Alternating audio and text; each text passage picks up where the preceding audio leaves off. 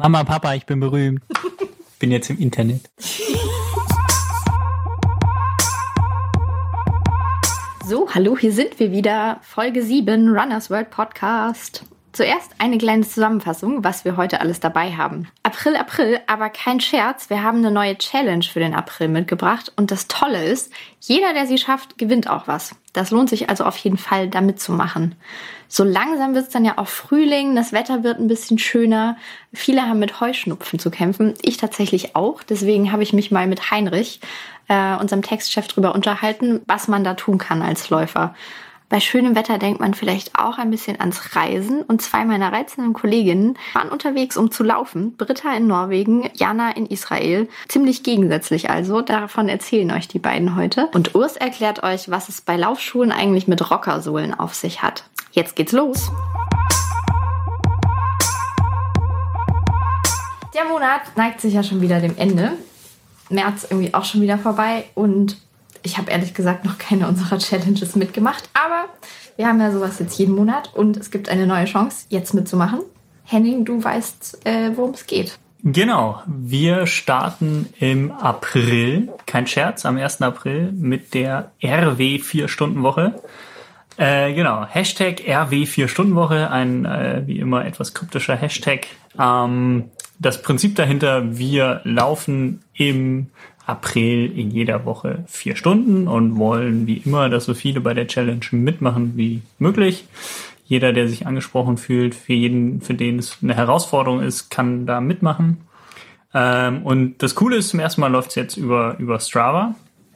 Ähm, kennt ihr vielleicht so ein Trainingstagebuch äh, mit hunderten Millionen von, von Mitgliedern. Ähm, dort kann man über eine App einmal ähm, seine Läufe hochladen, tracken und hochladen oder man macht es einfach mit der Uhr und lädt dann im Anschluss hoch. Ähm, genau, und da kann man sich registrieren ähm, für die Challenge und dann, wenn man es geschafft hat am Ende und in jeder Woche mindestens vier Stunden gelaufen ist, was dann summa summarum 16 Stunden ergibt bis zum 28. April, bekommt man auch was. Wie man bekommt was und jeder bekommt was? Jeder, der das schafft, im April dann genau die 16 Stunden zu laufen, nicht genau die 16 Stunden, sondern 16 Mindestens Stunden oder mehr, genau, okay. der äh, bekommt zwei E-Paper-Ausgaben von Runners World und kann dann einfach mal schauen, wie ihm das Heft so gefällt. Weil nicht jeder, der diesen Podcast, Podcast hört, ähm, liest unser Magazin. Da kann man ja was dran ändern. Sollte man, sage ich jetzt einfach mal. Ja, aber nein, guckt, guckt dann einfach mal, wie es euch gefällt. Genau. Also unter runnersworld.de slash challenge ist das Ganze auch nochmal beschrieben. Äh, geht mal auf die Seite, da könnt ihr ähm, dann auch ähm, euch bei Strava anmelden, falls ihr das noch nicht getan habt, falls ihr da noch nicht Mitglied seid und an der Challenge dann am Ende ähm, teilnehmen. Alles ganz einfach und simpler, als es jetzt wahrscheinlich klang. Ich glaube, du hast ja auch nochmal alles aufgeschrieben und alles verlinkt, was man irgendwie dazu braucht, richtig? Alles, alles und noch viel mehr. Wow. Da muss ich ja auch gleich mal gucken gehen. Jana, du bist durch Jerusalem gelaufen. Ja, stimmt. Das war letzte Woche. Ähm, Jerusalem-Marathon, erst das neunte Mal und da war ich dieses Jahr dabei. Das war echt eine gute Erfahrung. Sehr heiß? Ähm, nee, es ist noch Frühling und mir wurde auch gesagt, ein sehr harter Winter lag hinter den Israelis. Also es war sehr kalt ungefähr, weiß ich nicht, 18 Grad oder so. Sehr kalt, okay. Ja. Mhm. Aber ich weiß, dass du irgendwo warst, wo es sehr kalt war. Da Stimmt war es sehr kalt. Ich war in Norwegen und bin über einen gefrorenen See gelaufen. Aber Jetzt interessiert mich tatsächlich erstmal, was hast du denn noch in Israel gemacht? Du warst eine Woche da. Richtig. Und hast das ganze Land erlaufen? Mm, nicht ganz. Also es war eine Pressereise zum Jerusalem-Marathon. Und wir waren dann auch hauptsächlich in Jerusalem eben selber, haben uns da die Altstadt angeguckt, die ist natürlich ziemlich beeindruckend. Tausende von Jahren alt und von einer Mauer umgeben. Also da drin wird auch fast nichts verändert. Da kann man wenn man sich für Geschichte und natürlich für Religion inter interessiert, kann man da echt super viel sehen, super viel erleben. Ähm, und ähm, danach sind wir aber tatsächlich nochmal in den Norden gefahren. Jerusalem liegt ja sehr zentral in Israel. Und dann haben wir noch einen kurzen Abstecher nach ähm, Osten ans Tote Meer gemacht und äh, sind darüber dann nach Norden, nach Tel Aviv gefahren, an die Mittelmeerküste und haben uns äh, da nochmal Jaffa und Tel Aviv angeguckt, was natürlich was komplett anderes ist als Jerusalem. Jerusalem ist die alte Stadt noch sehr arabisch geprägt und Tel Aviv erst vor, weiß ich nicht, 110 Jahren gegründet. Sehr westlich orientiert, viele Wolkenkratzer, Hightech-Industrie. Und das war ein ganz spannender Kontrast. Und Tel Aviv ist auch sehr schön zum Laufen, kann man sagen, an der Küste lang. Ist zu empfehlen. Und wie war der, der Lauf dann in Jerusalem? Ähm, bergig. Also, ähm, wie man vielleicht schon mal gehört hat, Jerusalem liegt auf mehreren Hügeln. Ähm, Ölberg, Tempelberg, also das sind auch so Namen, die man schon mal gehört hat vielleicht. Und da geht es dann tatsächlich hoch, runter, hoch, runter, hoch, runter. Ich glaube, der Marathon hat insgesamt 800 Höhenmeter, was schon für einen Stadtmarathon sehr, sehr viel ist. Ähm, das spiegelt sich dann auch in den Siegerzeiten wieder. Also das ist kein Lauf, wo irgendwelche Rekorde gebrochen werden.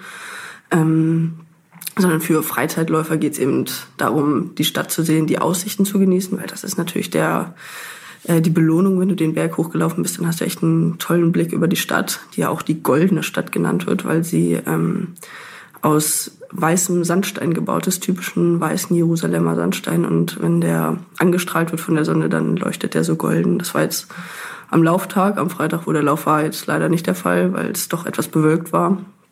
Aber es ist trotzdem ziemlich beeindruckend, äh, die Stadt da so unter sich ausgebreitet zu sehen.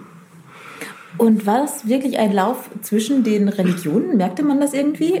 Mm. Beim normalen Marathon oder so hat man da ja nicht irgendwie den Bezug zu, aber hier drängt sich das ja quasi auf. Mm, ja, tatsächlich. Also lässt sich nicht ganz übersehen, vor allen Dingen, weil der Lauf eben tatsächlich so eine politische Komponente hat. Also Jerusalem war lange äh, geteilt. Auch jetzt ist der politische Status der Stadt ja nicht so ganz eindeutig geklärt. Also es gibt einen äh, Westteil der Stadt, der ähm, israelisch, jüdisch-israelisch ist ähm, und ein Ostteil, der den Palästinensern, dass die, den die Palästinenser als ihre Hauptstadt ähm, ähm, eigentlich haben wollen. Und ähm, das merkt man auch tatsächlich beim Laufen. Und ähm, darum gab es auch seit der Einführung dieses Marathons immer wieder ähm, Auseinandersetzungen, weil die Palästinenser eben nicht so begeistert davon sind, dass der Lauf auch durch ihr Ostgebiet ähm, führt.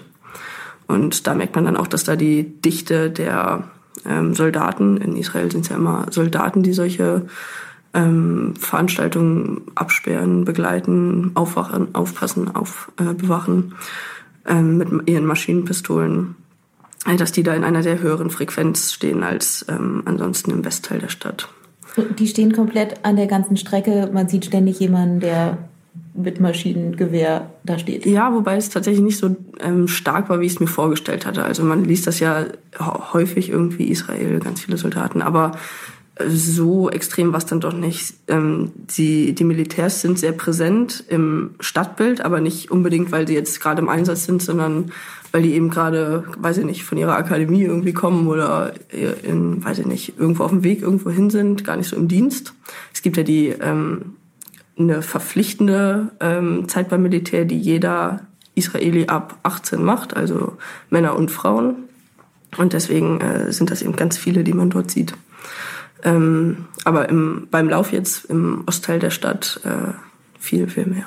Sehr spannend. Aber du hast dich die ganze Zeit sicher gefühlt? Ja, also tatsächlich. Bei der ersten Ausgabe dieses Laufes gab es irgendwie einen Tag vorher einen Anschlag äh, in der Innenstadt von Jerusalem, auch eine Frau ums Leben gekommen ist. Aber jetzt in den letzten Jahren ähm, ist es da verhältnismäßig ruhig drum geworden und ich hatte jetzt auch selber nie irgendwie ein Gefühl von Angst oder Unsicherheit. Also das hat man, da achtet man als Organisator natürlich, achten die auch sehr drauf, dass die Läufer das nicht spüren, weil das natürlich eine, ein touristisches Event ist und wichtig für die Stadt ist. Wo kamen denn die meisten Läufer her?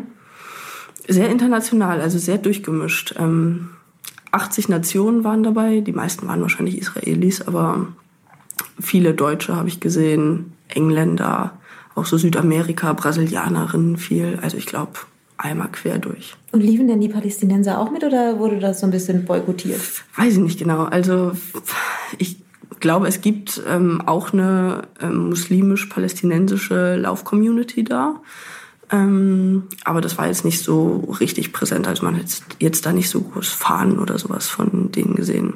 Allerdings ähm, war ein kleines, ein kleiner mittelschwerer Skandal vor dem Lauf, dass ein äh, Syrer sich angemeldet hatte. Israel, Syrien, natürlich sehr schwieriges Verhältnis, Krieg, kriegsähnliches Verhältnis. Ähm, und äh, die Organisatoren hatten für jede teilnehmende Nation äh, die, äh, die Fahne am Startbereich äh, aufgehängt und der Startbereich war eben vor dem israelischen Parlamentsgebäude und dann hing eben die syrische Fahne so mit vor dem Parlamentsgebäude und das ähm, da titelten dann die Zeitungen so syrische Fahne über Jerusalem. Das war so ein kleiner Skandal. Aber auch davon hat man absolut nichts mitbekommen beim Laufen. Sehr gut. Ja, bei mir war es, glaube ich, irgendwie ähm, 30 Grad kälter.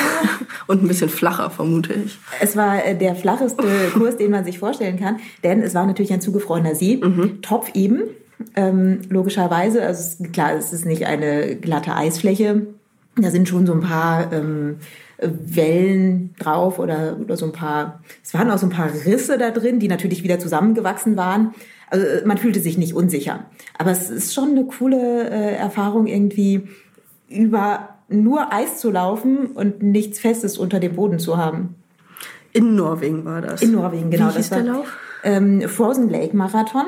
Okay. Ähm, der findet auf dem Tisleifjord statt, mitten in Norwegen, ähm, so 100 Kilometer von Lillehammer entfernt ungefähr.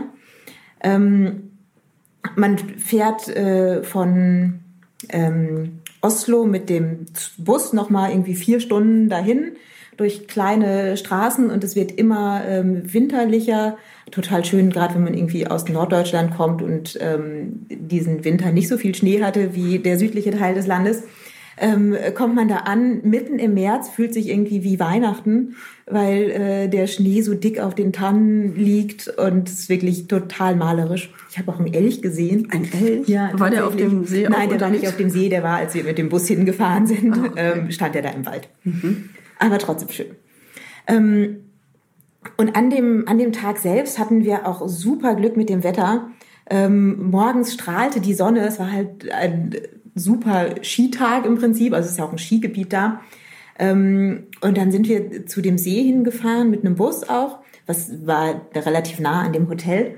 Und ähm, man fuhr dann durch die, durch die kleinen Tannenwälder da durch und dann sah man halt den, den See vor sich liegen, eine riesige, flache Eisfläche. Mhm ähm, Schnee bedeckt und alle staunten nur so aus dem Bus heraus. Es war, alle waren total begeistert und überwältigt von, von dieser riesigen Fläche. Und dann sah man schon die Trecker darauf rumfahren, die die Strecke da freigeräumt haben. Ähm, die, die windete sich dann in, in, in so Schlangenlinien über den See, dass man nicht irgendwie schnurgerade Strecken hatte. Also es war sehr schön gemacht. Okay. Ähm, was ich mich frage, wenn man über den See läuft, ähm, wie ist das Gefühl? Braucht man Spikes, um da... Ja, man muss mit Spikes laufen, also ah. ist vorgeschrieben. Ähm, und das funktioniert erstaunlich gut. Also mhm. ich bin vorher einmal mit den Spikes gelaufen, allerdings halt hier in Hamburg ähm, im äh, Naturschutzgebiet auf Sand, äh, um, um die Schuhe einmal anzuhaben. Aber es war hier halt einfach kein Eis und kein Schnee. Ähm, ja, und äh, es man hat aber super Halt. Also es ist nicht rutschig. Man kann auf dem Schnee oder auf dem Eis einfach normal laufen. Mhm. Es ist ziemlich hart. Also die, man, man hört auch immer dieses Klackern von den, von den Spikes dann da drauf, wenn man direkt auf dem, auf dem Eis läuft. Manchmal ist auch so ein bisschen Schnee da drauf. Das war dann so ein bisschen softer zu laufen. Ähm, aber man merkte am Ende doch schon, dass man irgendwie einen Halbmarathon bin ich gelaufen, man konnte auch einen ganzen Marathon laufen, ähm, dass man den auf echt ganz schön hartem Untergrund gelaufen ist. Mhm. Ähm, und die Spikes dann immer so ein bisschen, ja, also so ganz viel Dämpfung hatten die Schuhe dann nicht. Ähm, und ja, war doch körperlich dann herausfordernd, obwohl natürlich gar keine äh, Steigungen waren und ähm, die Bedingungen super waren. Also es war dann irgendwie knapp unter 0 Grad. Ähm, die Sonne ging dann so während des Laufs ein bisschen weg. Das war dann äh, merklich kälter. Also das merkte man schon, wenn irgendwie die Sonne durchkam. Mhm. Ähm, aber total gute Wetterbedingungen, um halt Marathon zu laufen. Mhm. Wie viele sind mit dir gelaufen? Es sind äh, insgesamt 160 Teilnehmer mitgelaufen. Ähm, 42 davon sind den Marathon gelaufen und die restlichen den Halbmarathon. Ähm, das verteilte sich schon relativ äh, zügig auf dem Eis, dass man da, klar, man traf natürlich sich immer wieder an den, an den Schnittpunkten, aber ähm, man lief da mehr oder weniger äh, alleine mal zu zweit irgendwie über diesen über diesen See und konnte sich die verschneite Landschaft angucken. Oh, traumhaft.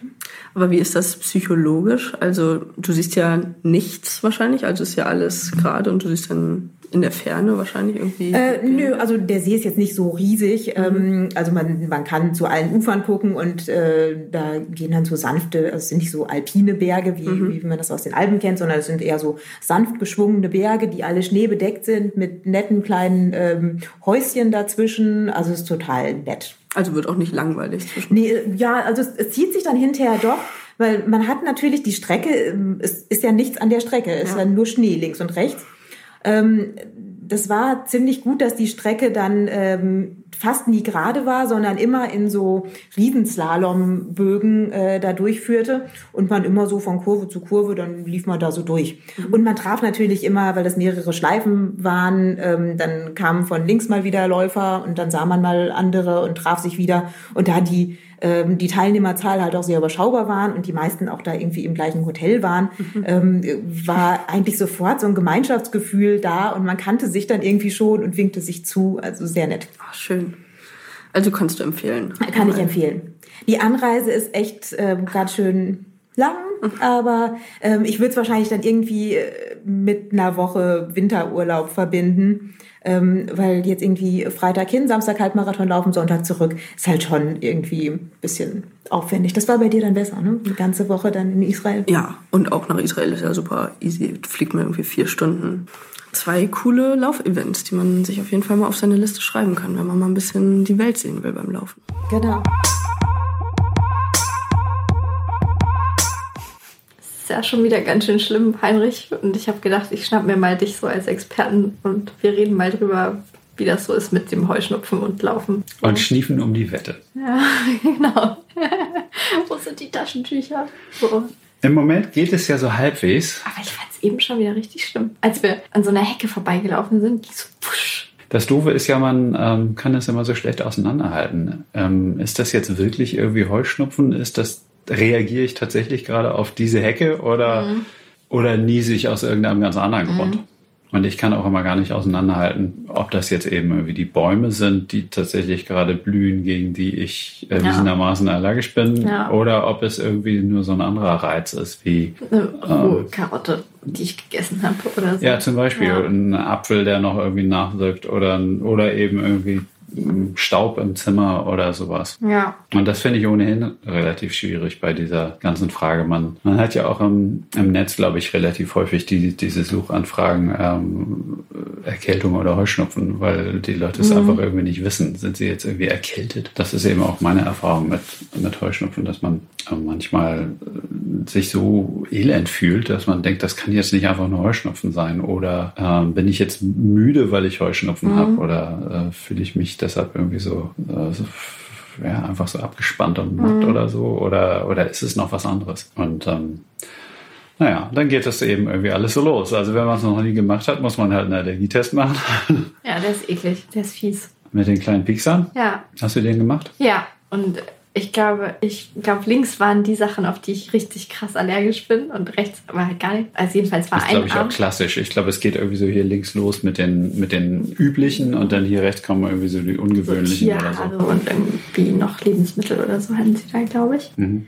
Aber jedenfalls ist der linke Arm, also ein Arm ist total abgegangen und dann darf man ja irgendwie wie lange, also eine Zeit eben sich nicht bewegen und nicht dran kratzen und gar nichts machen. Und ja, saß ich da, bitte lass es schnell vorbei sein. Und dieser ganze Arm war noch eine Woche danach Grün und richtig blau. schlimm aus. Ja. Was ist es denn bei dir? Ich habe so die ganzen Frühblüher, also Birken und Hasel und habe ich auch so, so, so, alles irgendwie. Ah, Birke, Hasel, Erle sind glaube ja, ich so die türkischen genau, und die, ähm, diese ganzen Bäume da.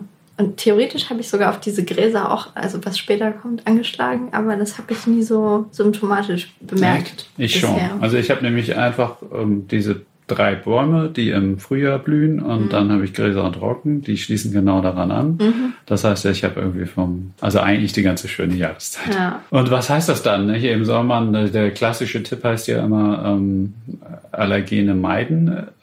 Das heißt also möglichst nicht rausgehen oder eben irgendwie möglichst nicht dann, wenn besonders viel unterwegs ist oder so. Das ist und außerdem vielleicht auch nicht so ähm, intensiv einatmen, das ganze Zeug, also möglichst nicht Fahrrad fahren oder möglichst nicht laufen, aber das kommt ja irgendwie nicht in Frage. Mhm. Und deshalb, hm. naja, also man kann ja eben ja. so ein bisschen was machen. Man kann ja, so wie du auch sagtest, man kann ja eben zum Beispiel diese Nasendusche machen. Nasenduschen machen. Obwohl, vorher oder nachher? Beides. Beides. Also wirklich am besten das mit Salzwasser. Mhm. Ja, ich nehme ja auch zu Hause, ich nehme einfach so ein Küchensalz, das steht bei mir im Bad und das Und wie viel nimmst du? So nach Gefühl, so ha ein halber Teelöffel vielleicht auf, ich glaube, das ist ein Dreiviertel Liter, dieses Fläschchen. Ich glaube, sowas in der Richtung habe ich mir auch mal versucht zu merken, dass es so eine Art, sowas wie ein Teelöffel pro Liter sein könnte oder also, irgend sowas. Du kannst ja auch, ähm, es gibt ja auch fertig so Nasenspülsalz in so ein ja. Päckchen und dann ist da genau angegeben, wie viel Wasser man dazu nehmen soll, aber es ja. kostet halt mehr und Genau, und das andere hat man ja immer da. Und das fand ich auch ganz praktisch. Ja. Ähm, und, äh, und wie kriegt man es in die Nase? Du darfst nicht durch die Nase atmen. Du musst dann halt durch den Mund atmen und dann hast du dieses Gerät, was eigentlich aussieht wie eine kleine Mini-Gießkanne. So. Das hältst du dir halt ins eine Nasenloch, dann musst du den Kopf drehen und brav durch den Mund atmen und dann fließt das hier einmal komplett durch die Nebenhöhlen und zur anderen mhm. Seite wieder raus. Ich glaube, das habe ich auch mal irgendwo gemacht. Gibt es das auch als Leihgerät? das kostet, also ehrlich gesagt, das beste Ding, was ich habe, ist aus Plastik und kostet irgendwie 2, 3 Euro. Ja. Also das ja. ist echt nicht teuer. Ich habe es eine ganze Zeit mal gemacht, aber irgendwie wieder aus den Augen verloren. Das ist ja auch mit all diesen Sachen so. Es gibt so viele Möglichkeiten, da was zu machen, dass man dann das wieder ein bisschen vergisst irgendwann. Irgendwann habe ich zum Beispiel mit Orangenöl probiert, das wurde mir mal empfohlen. Orangenöl?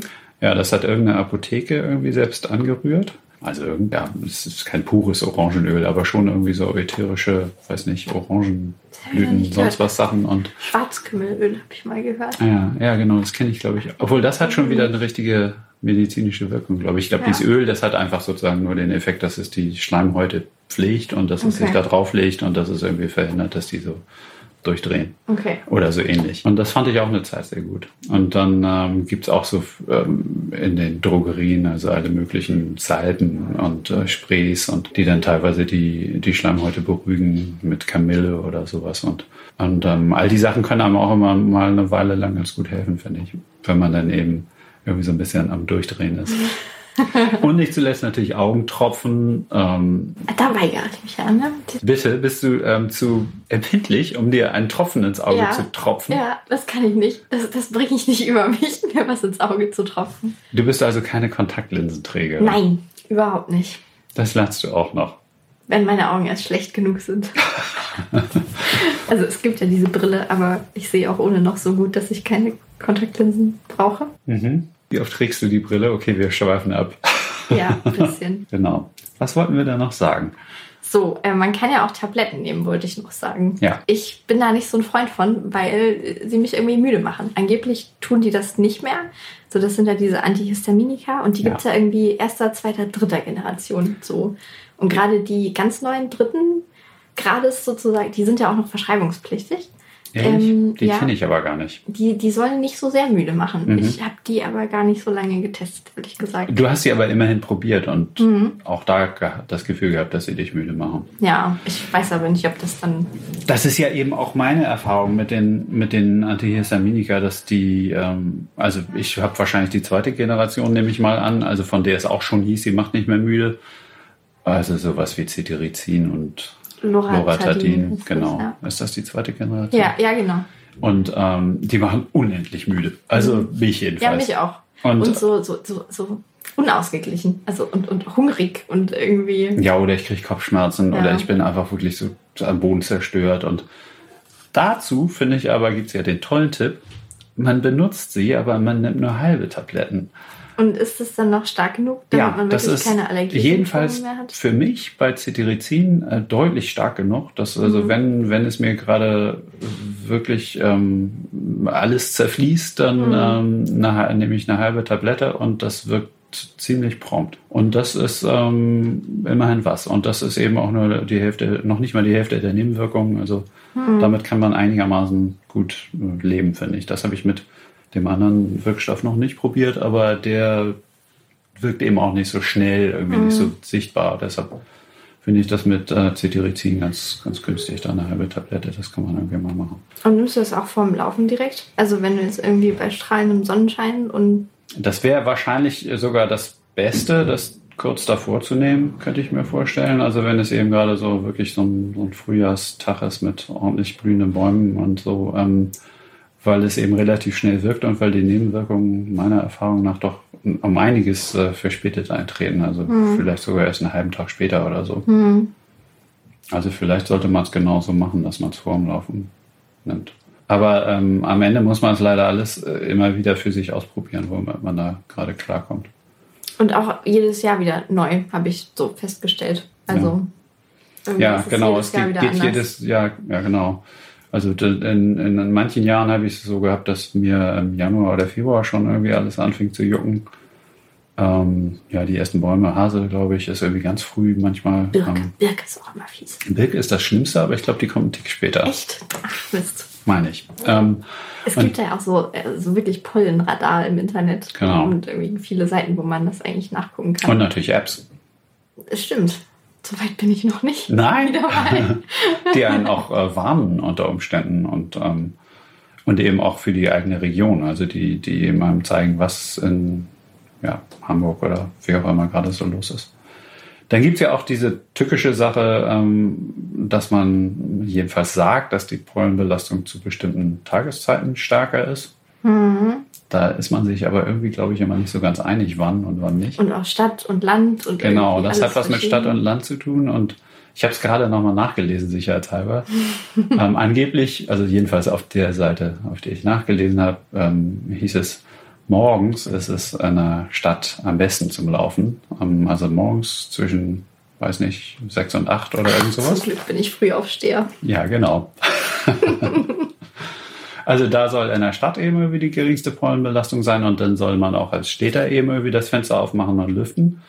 Und äh, wenn man auf dem Land lebt, eben eher abends. Also nach 18 Uhr oder so, bis in die Nacht hinein. Und das ist also irgendwie genau anders als in der Stadt. Und, ähm, und das ist natürlich auch ähm, für, für die Praxis eigentlich sinnvoll, dass man eben nicht immer den ganzen Tag das Fenster offen hat und alles fliegt überall rum und die Pollen hängen dann wirklich ähm, äh, in der Wohnung an einem dran. Und ähm, das kann man ja auch teilweise sehen. Also mir ist das gerade an unserem Kühlschrank aufgefallen, der ähm, jetzt nämlich irgendwie so, so eine silbrige äh, Oberfläche hat, auf der im Augenblick gerade so kleine gelbe Punkte drauf rumhängen, ähm, wenn man es nicht abwischt. Also eben wirklich ähm, Pollen von irgendwelchen Bäumen. Also obwohl das Fenster nur irgendwie auf Kipp steht und das ist einfach überall. Und ähm, deshalb sollte man also irgendwie im, im Schlafzimmer sicher möglichst keine Teppiche haben und den Boden öfter mal wischen und ähm, äh, Staub wischen und all diese Sachen. Und Macht man ja aber sowieso immer. praktisch ist auch, dass man ähm, seine Klamotten nicht mit ins Schlafzimmer nimmt. Also die man natürlich tagsüber angehabt hat. Und, Ja. und dann, dann muss man tatsächlich ein bisschen aufpassen. Und sich auch, ähm, gerade für Frauen mit langen Haaren, die Haare abends wäscht. Weil natürlich in Sehr den praktisch, Haaren genau. auch. Auch für Jungs mit kurzen Haaren. Ja, selbstverständlich. Gut, dass du das nochmal angemerkt hast. Ähm, denn darin verfangen sich ja irgendwie auch ziemlich viele Pollen, glaube ich, die. Genau, die also das, immer das ist, glaube ich, super. hat. Also, dass man, äh, denn das hat man ja sonst im Kissen am Ende. Und ich habe das eigentlich auch das Gefühl, dass wenn ich das mache, wenn ich darauf achte, dass es dann besser ist nachts. Also eben abends eben für mich jedenfalls die Haare auskämmen und wenn man längere Haare hat, eben irgendwie waschen und, ähm, und eben so ein bisschen darauf achten, dass das Zeug, was so, was man mit sich rumträgt, dann nicht auch noch irgendwo im Bett landet. Was wir jetzt noch gar nicht angesprochen haben, sind ja diese furchtbaren Spritzen. Oder ich fand sie sehr furchtbar. Stichwort Hyposensibilisierung. Ja, ja, das habe ich auch gemacht. Ja. Und ähm, auch da habe ich gerade noch mal kurz nachgelesen und ähm, auf allen ähm, medizinischen Seiten zum Thema ist das die erste Empfehlung. Und ähm, das wundert mich auch ein bisschen. Also das heißt immer, das sei total äh, gut und bewährt und ähm, würde bei, ich weiß nicht was, ähm, 80 Prozent der Patienten irgendwie zu einer Besserung führen oder, hätte- oder hat noch höhere Erfolgsquoten oder so. Und ich kann das für mich irgendwie nicht bestätigen. Also ich habe es vor, vielen Jahren schon mal gemacht und Ähm, ich leide immer noch genauso unter Heuschnupfen und ich hatte vielleicht eine Zeit lang das Gefühl, dass es sich ein bisschen verändert hat. Weiß natürlich nun auch nicht, wie Ja, das alte Problem. wäre. Wie ja. bei jeder Therapie. Ja, ganz genau. Das ist nicht so leicht. Hm. Also die, genau diese, diese Spritzen sind schon alleine unangenehm. Man macht das ja irgendwie über drei Jahre oder sowas und ähm, jede Woche einmal oder so ähnlich. Oder am Anfang noch ein bisschen regelmäßiger und dann so. Genau, nur noch einmal im Monat oder so. Genau, ich war einmal im Monat da, Ja. über, ich glaube, Genau, es geht zweieinhalb Jahre oder so. Ja, stimmt. Und das ist ähm, schon nicht so witzig, ähm, weil die natürlich wie jede Spritze gut gesetzt werden muss und das dann auch manchmal irgendwie schmerzhaft und doof ist. Und, und außerdem hatte ich auch immer das Gefühl, dass es Nebenwirkungen hatte. Also ich habe irgendwie da Ja. mich sehr unwohl gefühlt, irgendwie, jedenfalls die Tage danach. Und Ja, ja. Und hatte eigentlich habe ich damals immer gesagt, also dass das, ähm, dass ich das Gefühl hatte, die Allergie wird irgendwie umgelenkt auf die Haut. Also das ähm, ist vielleicht ein bisschen unsinnig und auch nicht äh, wissenschaftlich haltbar, aber ich hatte immer das Gefühl, dass ich eben auf eine ganz andere Art allergisch reagiere als vorher und eine Art, die nicht unbedingt besser ist.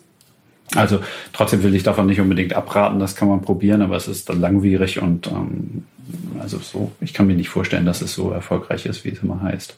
Ja, also mein Hausarzt hat damals irgendwie gesagt, sowas wie, hm, ja, so ungefähr 50-50 Chance und Mhm. probieren Sie es halt. Dann haben Sie es probiert und wenn nicht, Ja, nicht. Ne? also ich meine, das ist eben andererseits, ähm, da man sich sonst, äh, ich weiß nicht, bestimmt 30 Jahre damit rumschlägt oder, Mhm. oder vielleicht sein Leben lang, ähm, äh, ist es natürlich trotzdem sinnvoll. Also wenn, wenn die Chance besteht, dann macht man es im Zweifelsfalle lieber. Und sonst ähm, kann man es dann sicherlich auch mit anderen Sachen probieren. Das heißt, glaube ich, immer mal so Akupunktur oder so. Eine Freundin hat mir ja mal erzählt, sie hat irgendwie, jetzt weiß ich natürlich nicht, wie das genau heißt, aber irgendwas mit, mit Steinen und was ganz Alternatives gemacht. Und da wäre es wohl dann ein paar Jahre wirklich quasi weg gewesen. Aber das ist auch schon echt lange her, dass sie das gemacht hat. Stimmt, es gab doch diese, ich erinnere mich aber, also ich glaube auch, es war irgendwas Esoterisches. Eine andere Freundin, eine Freundin von mir hat ähm, äh, auch immer irgendwelche homöopathischen Sachen empfohlen, die sie aber, glaube ich, selbst nicht nimmt. aber trotzdem hat sie darauf geschworen, dass das irgendwie funktioniert. Ähm, ja, das muss man, muss man ausprobieren. Aber ich glaube, letzten Endes ist es sowieso jeden Tag, jede Woche, jedes Jahr so anders, dass man, Ja. dass man eigentlich nicht draus schlau wird. Und, und fürs Laufen ähm, kann man natürlich leider nicht so richtig. Es wäre schön, wenn man irgendeinen großen Filter hätte, den man vor sich hertragen könnte. Mit Mundschutz laufen. Mit Mundschutz laufen, genau. Also ich glaube, es gibt ja Leute, die sowas machen. Zum Beispiel in den, in den Großstädten in Asien wird Ja. das ja durchaus gemacht. Ja. Ähm, das haben wir ja nur als Symbolfoto mal ausprobiert, aber es ist schon ein bisschen Gibt es auch, glaube ich, noch online. Ne? Kann man, kann man nicht Stimmt, sehen. Kann man nicht noch sehen. In, inmitten blühender Natur. Noch blüht es ja gar nicht so stark. Hm. Was man, glaube ich, noch ein bisschen ähm, beachten sollte, sind ähm, Kreuzallergien. Also, dass man äh, bei der Ernährung darauf achtet, dass man es einfach nicht völlig unkontrolliert. Also, das fällt einem schon von, allein- von alleine auf, dass, dass man irgendwie auf Nüsse oder Also bei mir sind es rohe Karotten zum Beispiel. Ja, Oder lange, lange gewesen. Es Mhm. geht mittlerweile eigentlich wieder ganz gut. Also es, es gibt tatsächlich scheinbar Hoffnung, dass es irgendwie sich ändert und Mhm. wieder weggeht. Ist ja eigentlich auch logisch, denn sie war ja bei den meisten nicht schon immer da, die Pollenallergie, nicht? bei mir zum Beispiel nicht. Bei mir hat es erst irgendwie mit 20 angefangen Mhm. oder so. Bei mir auch so, eher so gut 17, 17, 18 Mhm. war ich so. Also vorher hatte ich nichts. Und hingegen nichts. mein Bruder, der das als äh, Kind schon hatte oder als Jugendlicher jedenfalls, bei dem ist es zurückgegangen. Hm. Und ähm, andererseits meine Großmutter hat das irgendwie noch mit 85 gekriegt. Ach, verrückt. Also so viel zum Thema, ähm, es könnte damit zusammenhängen, wie man aufgewachsen ist oder was Mhm. man, wo man aufgewachsen ist oder so. Das ist, das ist glaube ich, eher nicht. Und daran kann man ja auch eh nicht viel ändern. Das stimmt, das stimmt, da hast du recht. Hm. Gut, was machen wir also als Läufer? Wir laufen Wir- trotzdem. Wir laufen trotzdem. Man könnte ja mal sich überlegen, das dann eben in der Früh zu tun in der Stadt oder Abends auf auf dem. Land abends zu gehen. Man könnte sich auch mal den Tipp zu Herzen nehmen, eine halbe Allergietablette zu nehmen. Ich glaube, das probiere ich mal aus diese Saison. Ja, gerade dann, wenn es irgendwie krass ist, dann Ja. ähm, ist das ganz hilfreich.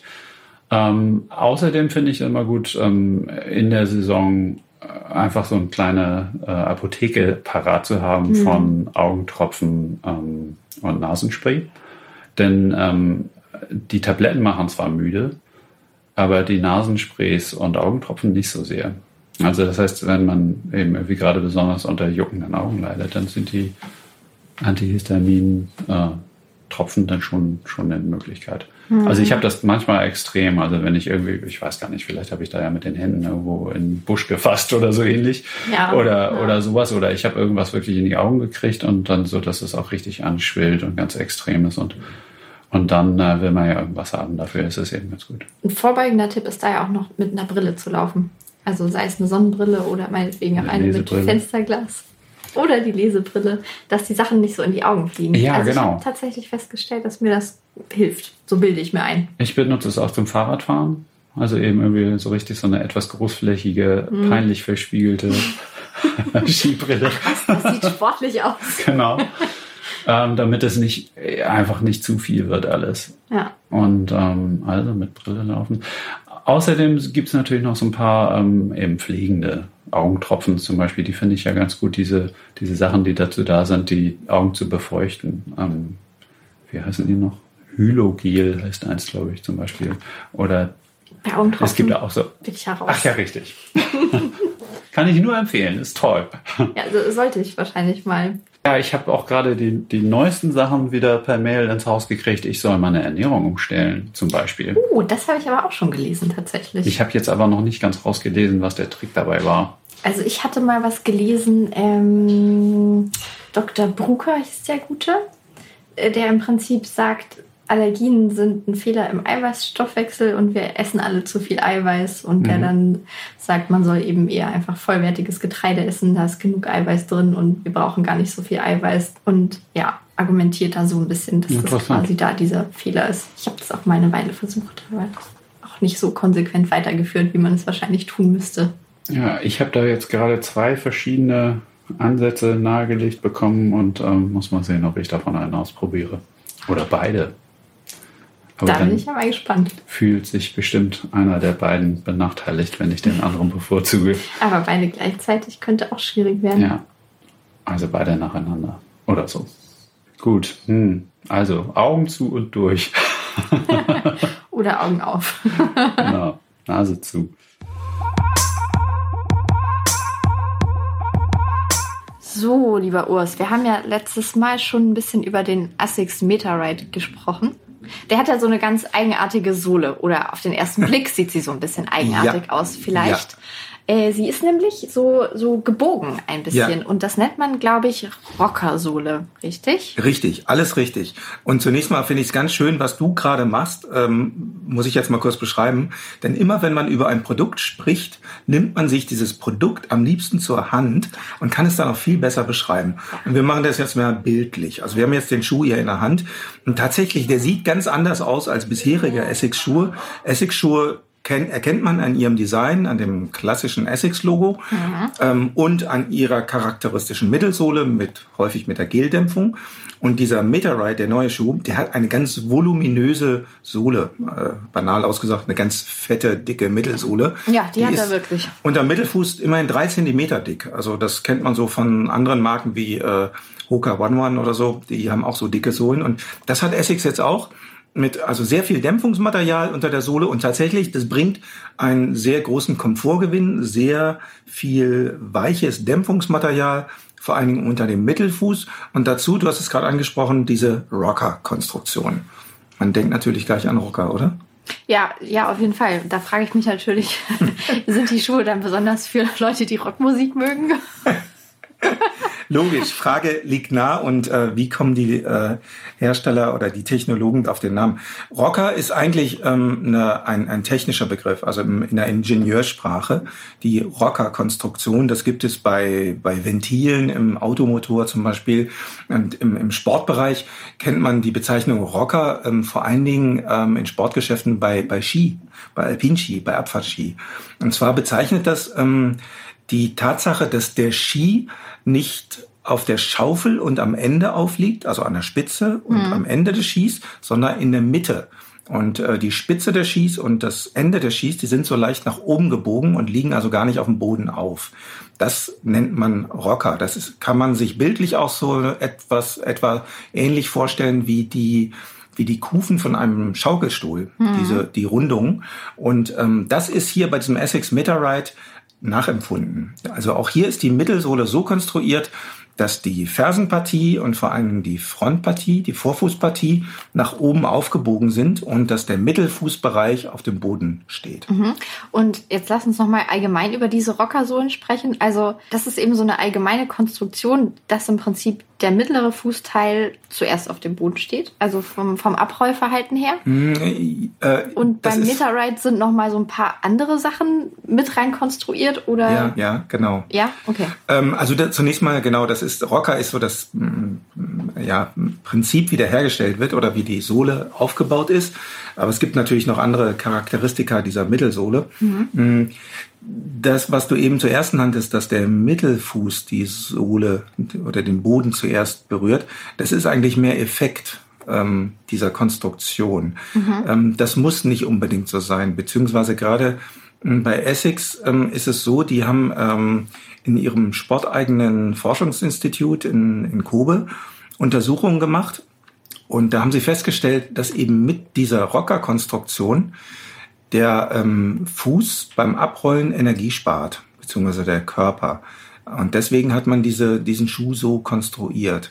Und zwar ist es wohl so, ähm, da haben die also etliche Untersuchungen gemacht, die, die ich mir dort vor Ort auch angucken konnte. Das war sehr, sehr interessant, dass der ähm, Gelenkausschlag im Fußgelenk bei dieser Rockerkonstruktion niedriger ist, geringer ist, als bei einem, einer normalen konstruierten Schuhsohle.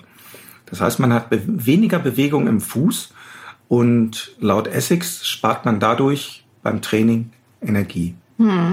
Ne? Also dieses Pendel, wenn ich den Schuh jetzt mal hier so in Gedanken vor mir hin und her bewege, ähm, durch diese abgerundete Konstruktion der Sohle, ähm, braucht sich der Fuß weniger zu bewegen im Fußgelenk und deswegen spart man beim Laufen Energie.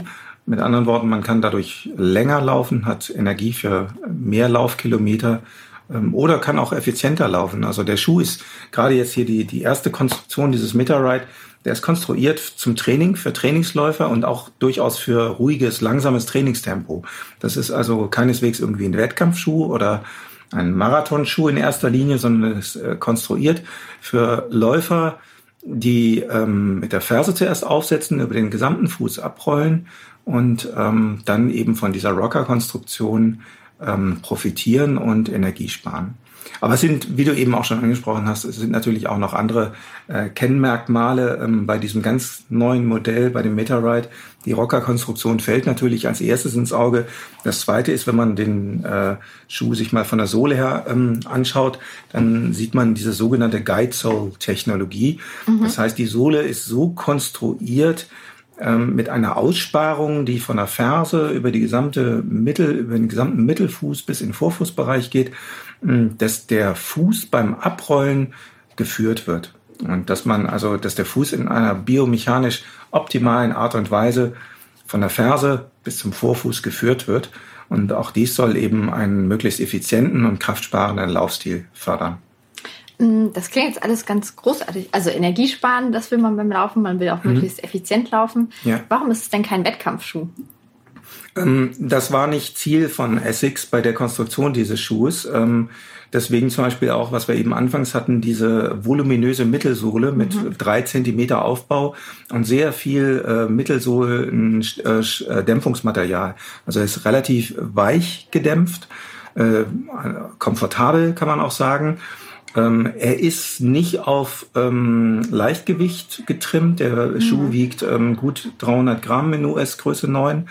Ähm, und er ist von der gesamten Laufcharakteristik eher für die Lauftempo, Tempi ähm, konstruiert, ähm, wo man im Training läuft. Also ungefähr, sagen die Essex-Designer so, ab einem Tempo von fünf Minuten pro Kilometer bis zu sieben Minuten pro Kilometer oder auch mhm. langsamer. Also mhm. dafür ist der Schuh konstruiert. Also um bequem Kilometer zu sammeln. Genau, als Trainingsschuh. Okay. Ja, mhm. ja ich glaube, muss man einfach ausprobieren, ne?